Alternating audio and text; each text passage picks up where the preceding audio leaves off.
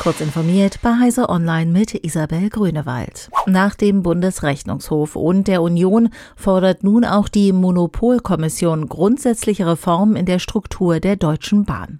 Nach Auffassung der Monopolkommission überwiegen die Vorteile einer vollständigen Trennung von Infrastruktur und Transportsparten, sagte der Vorsitzende der Monopolkommission Jürgen Kühling der Süddeutschen Zeitung.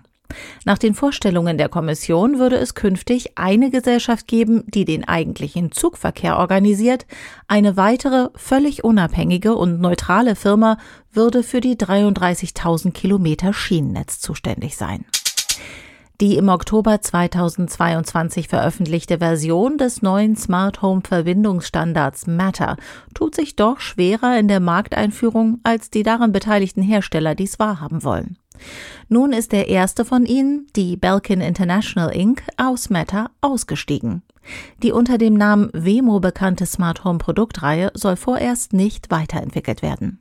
Hintergrund könnte die Befürchtung sein, dass Smart Home Produkte mit dem einheitlichen Meta-Standard für Hersteller eine enorme Zunahme der Konkurrenz bedeuten und dies schließlich zu einem Preiskampf führen werde, da alle anderen Leistungen der Geräte sich sehr stark ähneln werden. IT-Sicherheitsforschende von SecureWorks haben mit der Bumblebee-Malware infizierte Installer entdeckt, die beliebte Software wie Zoom oder ChatGPT einrichten sollen.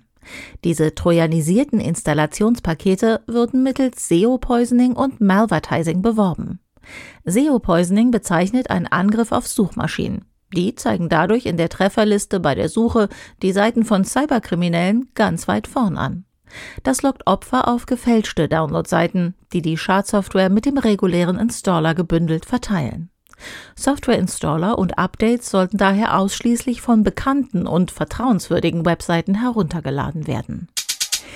Das Projekt zur virtuellen Rekonstruktion zerstörter Stasi-Akten ist, dem Bundesrechnungshof zufolge, vollständig gescheitert. Sogar die zeitaufwendige Rekonstruktion der Papierschnipsel per Hand sei schneller als das IT-Verfahren, schreibt die Bundesbehörde in einem aktuellen Bericht. Demnach wurden seit Beginn der Arbeiten 1995 die Papierstücke aus 500 von insgesamt 16.000 Säcken manuell zusammengesetzt. Das entspricht 3,1 Prozent des Gesamtbestands. Mit dem 2007 begonnenen IT-Verfahren seien dagegen lediglich 23 Säcke erfolgreich bearbeitet worden, also 0,1 Prozent des Bestands. Und das bei Gesamtkosten von 17 Millionen Euro allein dafür. Insgesamt würde es bei dem aktuellen Tempo noch 847 Jahre dauern, alle Dokumente wiederherzustellen, schreibt das Finanzkontrollorgan.